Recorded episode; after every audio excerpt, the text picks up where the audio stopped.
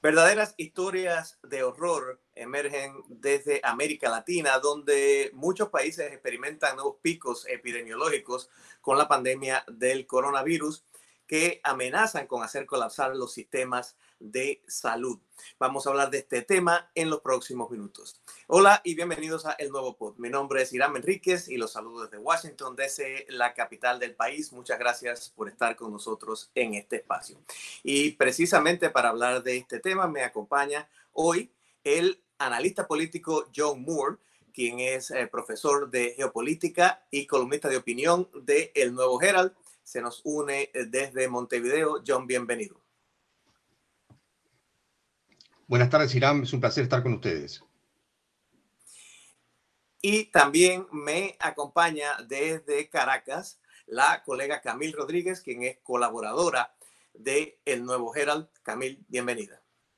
Muchas gracias, Irán, por, por esta invitación y es un placer compartir con ustedes en este espacio. John, vamos a comenzar hablando precisamente de Uruguay, que eh, contigo en este caso fue un, país al cual eh, se le aplaudió al inicio de la pandemia por la manera en que la habían enfrentado y sin embargo ahora está enfrentando una situación de crisis. ¿Qué pasó? ¿Cuál es eh, la razón para este cambio? Es una muy buena pregunta, Irán. Yo diría que aquí hay una, como en todo, hay una confluencia de, de factores a tener en cuenta. En primer lugar, sin duda alguna, hay un componente de suerte que hemos tenido eh, en Uruguay en comparación con la suerte que siguió Argentina y muy particularmente la suerte que está siguiendo Brasil ahora.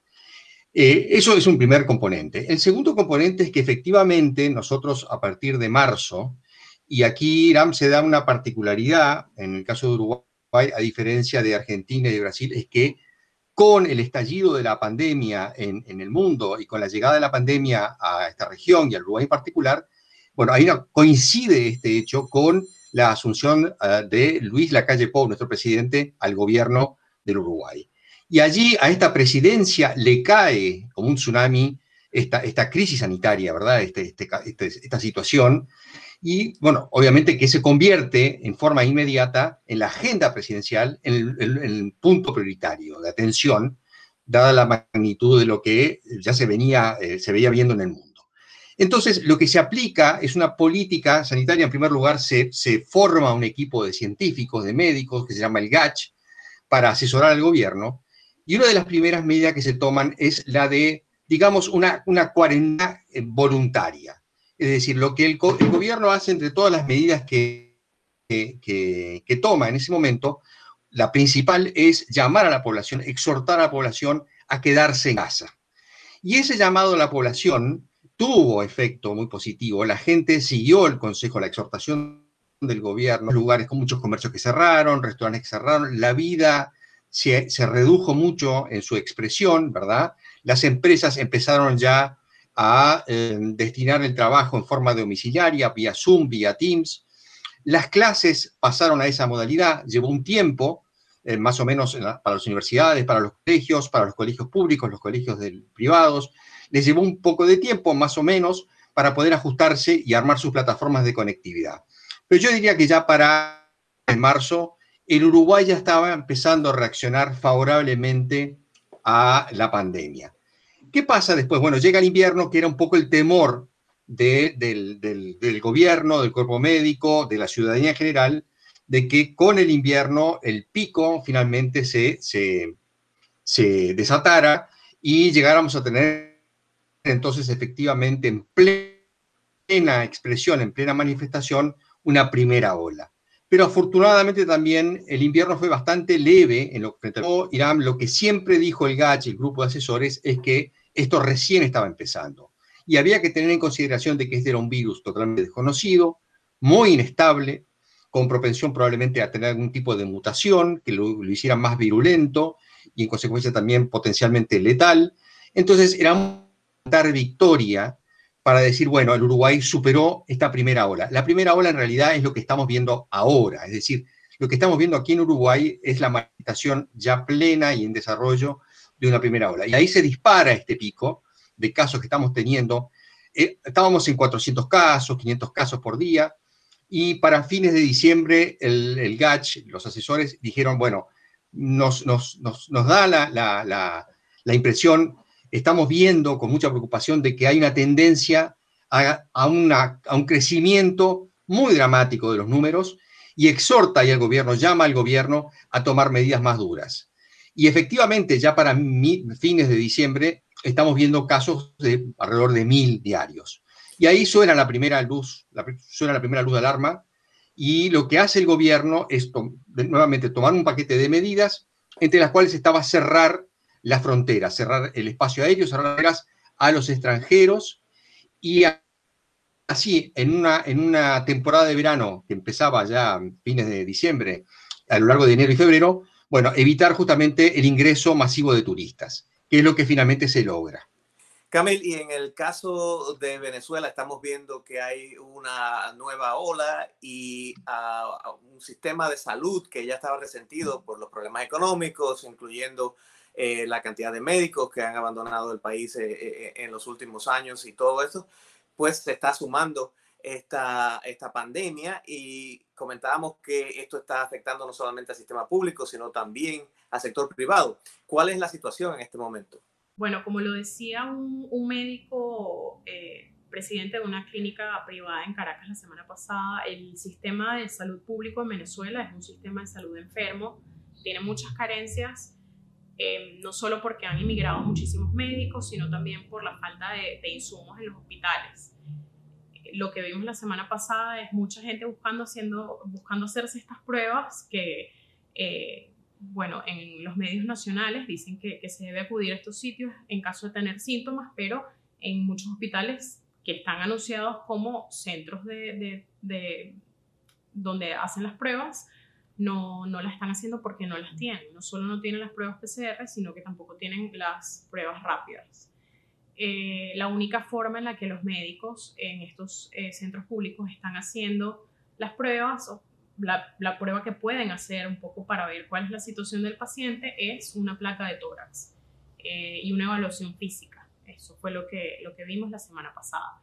Y todo este déficit en el, en el sistema de salud público, entiendo que, como también lo decía una de nuestras fuentes la semana pasada, genera una, una carga eh, superior en el sistema de, de salud privado que a pesar de tener los insumos, eh, ya está a capacidad. Lo que, lo que nos dicen es que las clínicas están entre un 90, 95 e incluso muchos días a un 100% de su capacidad y ya no tienen cómo, cómo atender más pacientes, a pesar de que eh, las clínicas privadas han hecho un esfuerzo por expandir sus espacios, incluso tienen un grupo en WhatsApp, los presidentes de estas clínicas, donde cada 12 horas pasan un reporte en el que dicen si tienen alguna cama libre para algún paciente que pudiese ser remitido a ellos en caso de que en otra clínica no tengan espacio para atenderlo.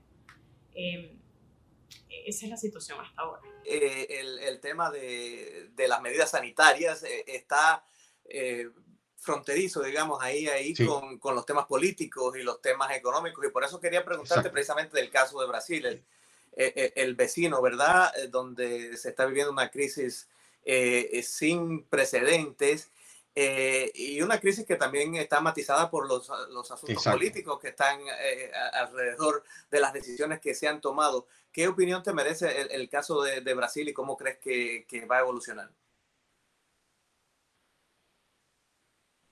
Nosotros, Irán, estamos viendo a Brasil con muchísima preocupación, como lo está viendo el mundo entero. Es decir, en Brasil hay primero un desborde sanitario, producto en gran parte de un muy mal manejo eh, del gobierno de Jair Bolsonaro.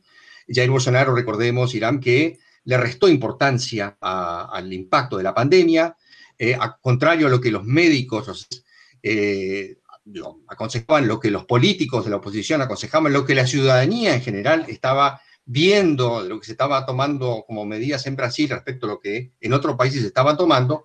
Bueno, Jair Bolsonaro tuvo una actitud bastante poco responsable y hay un manejo con ineptitud respecto a la primera fase de contención de la pandemia. Y el resultado es lo que estamos viendo ahora, un gran desborde sanitario, los CTI de los hospitales colapsados, el sistema médico brasileño son menos 3.000 muertes diarias.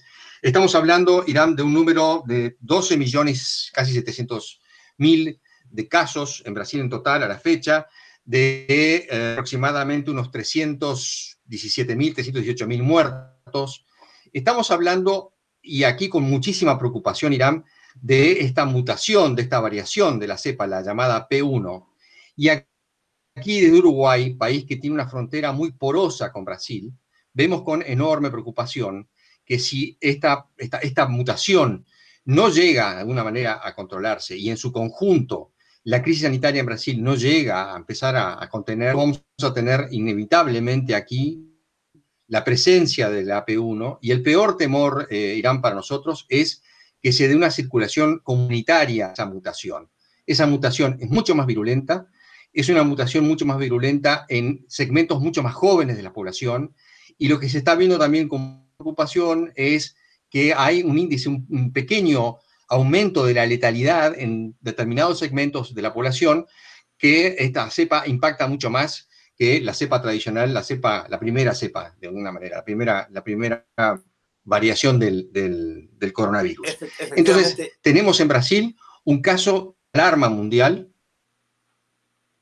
Sí, a, eso iba, perdón que hay un poco de, retraso en la, en la, comunicación, pero precisamente a eso iba eh, en el tema de que, bueno, es, un problema de Brasil, pero que es un problema que se va a salir de las fronteras de Brasil o que se está saliendo ya.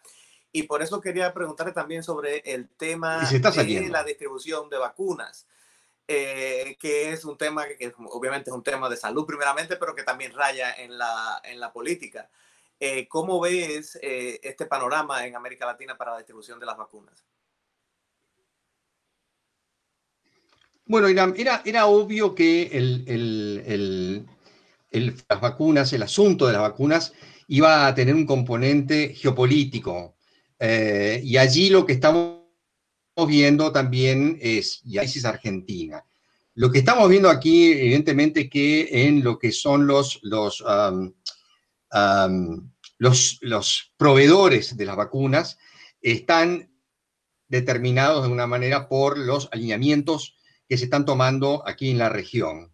A lo que voy, Irán, es que, por ejemplo, en Argentina, los dos principales proveedores de vacunas son China y Rusia. Eh, Argentina está aplicando la Sputnik y la, Sinovac eh, y han hecho un acuerdo justamente en materia de proveeduría de vacunas con estos dos países. En Uruguay lo que se hizo fue tomar la Sinovac, la vacuna china que se está aplicando a la mayor parte de la población, y a determinados segmentos de la población se está aplicando la vacuna de Pfizer. Y en el caso de Brasil, el acuerdo de, Bolsonaro es fundamentalmente con, Pfizer. Eh, y en el, caso, en el caso del gobierno de Jair Bolsonaro, que tú hablabas en la, mencionabas en la, en la pregunta anterior, hay que introducir el componente político aquí. Y a lo que voy es lo siguiente, lo que estamos viendo en el caso de Brasil, y en función de lo que está pasando también con Argentina y con Uruguay, una mayor polarización del gobierno de Bolsonaro respecto al gobierno de, Argentina, en cuanto a la relación a los vínculos con Estados Unidos y con China. Y ahí las vacunas están ejerciendo o están siendo de una manera influenciadas el manejo de las vacunas, los criterios para aplicar en cuanto a los proveedores, el suministro de vacunas, filtro geopolítico. Y eso yo diría que está marcando una especie de precedente de cómo se van a configurar las relaciones probablemente del continente, en particular de la región, de lo que es Brasil, Argentina, Chile y Uruguay, con Estados Unidos, con el gobierno Joe Biden y con China. Las vacunas, el manejo de las vacunas en general, bueno, eh, hemos sabido del problema en, Argentina, del escándalo de las vacunas en Argentina, de las llamadas vacunas VIP, producto justamente de un manejo del gobierno que este, determinadas personas vinculadas más o menos con, el, gobierno de Alberto Fernández. En Uruguay la, campaña empezó un poco más tarde que el resto de América Latina, pero se ha empezado a acelerar y hoy Uruguay ocupa un lugar mm, importante en el ranking de países que viene vacunando en cuanto a la aplicación por cada 100 habitantes. Y Uruguay viene apurándose en ese sentido y viene ganando tracción, velocidad respecto a los demás países de América Latina y ni hablar respecto a la región. Y Brasil está rezagado, porque lo que hablamos recién, Irán, dado el mal manejo sanitario de la, de la pandemia, bueno, esto llevó a que en Brasil se empezara a vacunar en forma muy mal distribuida en cuanto a las vacunas y en forma bastante más tardía. Y para Brasil esto es realmente un dolor de cabeza, es una pesadilla, porque Brasil tiene que enfrentar a la cepa común y además tiene que enfrentar a esta P1, de la cual todavía no sabemos si realmente las vacunas que en Brasil se están aplicando tienen el efecto necesario, ya sea con la, primera dosis o con las, dos dosis según la vacuna, tenga el efecto necesario para poder realmente inmunizar a la población de esta cepa muy virulenta. Y precisamente sobre el tema de las medidas sanitarias y de la cuarentena y el confinamiento, Camil, conversábamos de eh, cómo la situación económica también eh, incide en la manera en que estas eh, medidas se implementan y se respetan, porque hay ciertos puntos como una población donde hay altos niveles de pobreza que la gente tiene que salir a trabajar precisamente para sostenerse. ¿Cómo se están viendo estas medidas sanitarias en Venezuela? Bueno, en cuanto a las medidas sanitarias es bastante complicado porque Venezuela es un país en el que mucha gente vive del trabajo del día a día y ese dinero que logran ganar con el trabajo de un día eh, lo gastan en, comida, en cosas muy básicas para, poder sobrevivir. Para muchas familias venezolanas quedarse en casa eh, no es una opción porque si se quedan en casa no, no pueden tener acceso a alimentos. Entonces, se ha visto mucha, mucha aglomeración, es lo que he visto por lo menos en Caracas, em, en sectores populares, en sectores comerciales, hay muchísima gente en la calle, incluso durante la, cuarentena radical. A principios de, la, cuarentena, en marzo del año pasado, eh, me parece que era un poco más el tema de la falta de gasolina que había en ese momento, lo que mantenía a los, venezolanos en sus casas. Ahora que, que ha pasado un poco este tema de la gasolina, nos encontramos con, calles llenas y tráfico en las calles como si nada estuviese pasando, pero eh, también se entiende que, es un golpe muy duro para, para, una economía tan deteriorada como la venezolana. Camille, con respecto a las vacunas, ah, vemos que en Venezuela precisamente hay varias controversias sobre el asunto. ¿Qué nos puedes decir al respecto? Hasta ahora la situación con las vacunas es que hemos recibido la, vacuna china y la vacuna Sputnik rusa. Em, hemos recibido una, pequeña cantidad de vacunas entre los 10 millones de vacunas que se negociaron con Rusia.